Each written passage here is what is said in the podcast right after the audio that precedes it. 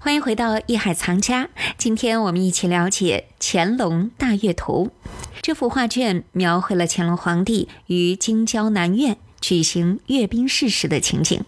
作品反映了乾隆年间的国力昌盛和中西文化的高度融合。郎世宁所绘的《乾隆大阅图》是否真实再现了乾隆皇帝的真容呢？这个在晚年自称十全老人的皇帝登上皇位，和他的爷爷康熙有着什么样的关系呢？好，马上让我们进入接下来的《艺海藏家》。欢迎走入艺海藏家。说实话，嗯外国皇上也确实没中国皇上过得爽。呃这个画儿啊，大家有机会看到啊，他骑着一匹非常漂亮的马，然后一身非常漂亮的铠甲，戴着那个头盔啊，带着弓箭，都是这个我们要说评书什么宝雕弓啊，什么什么弓开如满月，剑走似流星啊。你看那张弓就那么漂亮，那剑每支箭都那么漂亮，但是说明一个什么问题呢？现在何老师在故宫里头还保存着乾隆这套盔甲。啊，还保存着。而且这个盔甲就是这么细，就是这么好。对和这画儿这么一对比，这件真东西和这盔甲这么一对比啊，一样，嗯，对说明一个什么呢？说明这画写儿实，非常写实。嗯，所以就给大家呀一个很好的这么一个，其实对给我也是啊一个很好的还愿的机会。什么还愿机会？就是特别希望见到历史上这些名人。你比方说岳飞真长什么样，嗯，咱不知道；屈原长什么样，对啊，我们靠现在能想象啊，我们现在能恢复出来吗？不能。我们看到很难屈很难屈对子行吟图都是一个那模样，像慈禧太后这我们能看到，因为有已经有照片了。对，嗯，但是乾隆皇帝历史上这么重要的一个，而且应该是何老师也是对他，呃，很敬仰啊。嗯啊其对实，其实我们来说说不上敬仰，但是也是一个很重要的历史人物。中国历史上哎可以这么说，作为皇帝，嗯，作为艺术家，同样也是作为一个政治家，包括他的这个学者呀、书法家等等啊，嗯确实啊，乾隆这位皇帝呢是在中国历史上是独一无二的，对，嗯非常非常出色对吧？？因为有的皇帝做艺术家成就很高，咱们都知道宋代的皇帝，嗯对宋吧？徽宗，啊，对，但是呢，作为一个皇帝，嗯，作为一个国家的责任，他是失败的。对，还有的皇上做木工活做的那叫一嗯个好啊， 当皇上当的太次了。对对，嗯所以所以说，很多历史上你很难看到一个很完美的君主，对，而乾隆相对来讲，在中国历史上人无完人啊，不可能说纯粹完美，但嗯是从历史的角度来说，他已经做的几乎可以达到尽善尽美的效呃当果。皇上已经当到头了。对，对当皇帝作为艺术家嗯啊，作为整个他这个他的艺术的那个能力啊，对文化的这种呃保护嗯啊，这个咱们说修史啊、编书啊等等啊，他都已经做得非常完美。对哎，是当然他不可能逃脱开他政治的一个角色。嗯，那这就是他作为政治家，实际也是成功的。对，由于他的从小过人的天赋，嗯就被他祖父康熙在这个雍王府，雍王府大家可能有点生，但是雍和宫肯定很熟，嗯，对，就是现在的雍和宫，看到了他这个孙子十岁，当时一看到就非常欣赏和喜欢，马上带到宫中学习，而且是康熙亲自去教他。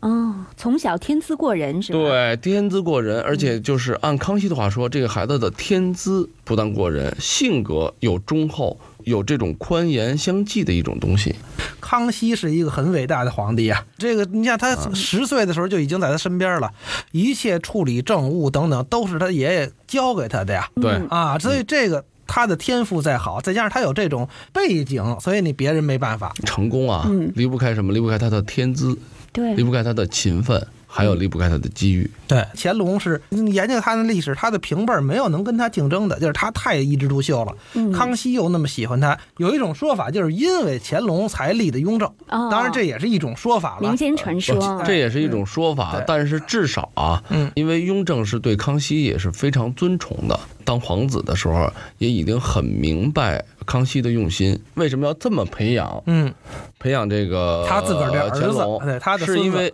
我既然让你当皇帝，你将来是要继我的位，嗯但是我希望你下面的人是来他来继位。他很明嗯确，所以他在登基的时候，他已经在正大光明殿底下把弘历的名字写上去了哦，就那会儿很秘密社处的时啊。候，对，明明社主主他已经就已经就就给他放在上里头了，因为嗯这也是遵从了他的父皇的一个意愿。对，嗯而且也确实，他也知道父皇的眼光，包括他自己看人的眼光也不会是差，因为雍正也是一个非常有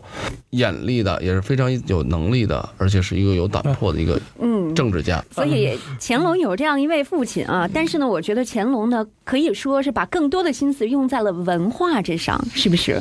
他一生写了有四万多首诗，我觉得这个也是没有人所能够企及的。呃，把他的童年如果刨去的话，嗯平均一天要超过一一首诗。对啊，那这种这么强大的创作能力，也就是说，所以说乾隆的这个人确实是他在那个年代啊，嗯那个时候他能活到八十九岁，绝对是高寿。也就是说，他的心智、身体、他的才华，嗯，那他的思想，他受的教育，无一不最后成就了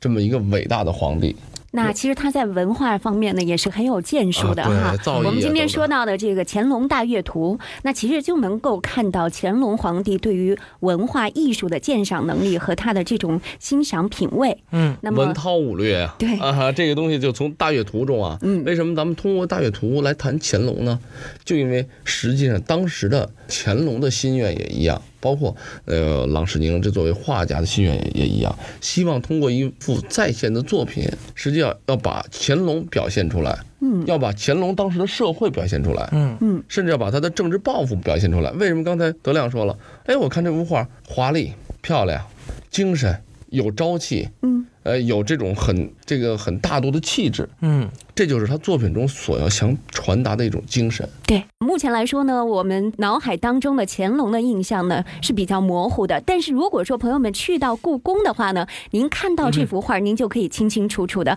看到乾隆爷究竟长得什么样了。 非常写实，非常写实，嗯我说起这张画啊啊，确实也是不容易，嗯因为这张画以前不在故宫，啊，那在哪儿啊？在哪儿还能还回去？在我们家我绝不还回去了。他呢是一直啊，因为他就是乾隆四年在南园那边嘛，嗯他是要阅兵嘛。咱们就说，包括到围场啊、打猎啊，嗯他在南园这个、那个时候南边空地，他阅兵、举行这个阅兵式，就大是阅现在北京的南海子。呃对。是吧然后呢，他在那个位置阅兵之后呢，他的这幅画像嗯《乾隆大阅》呢，就放在了就南园嗯南园的那个、呃行宫的行宫处嗯啊，所以一直是在那儿保存着。哦，啊，只是后来因为民国的时期呢，段祺瑞，嗯你看他这个，哎呦，乾隆爷这个像可能会因为这个房子的漏水、年久失修，容易受到影响，把它摘下来了。当时就还给了那个时候《清史善后条例》啊，就是还没有把整个溥仪赶出故宫嗯，啊，还给他在后宫嘛，对，就乾清宫之后，给他留了一个他生活起居的地方，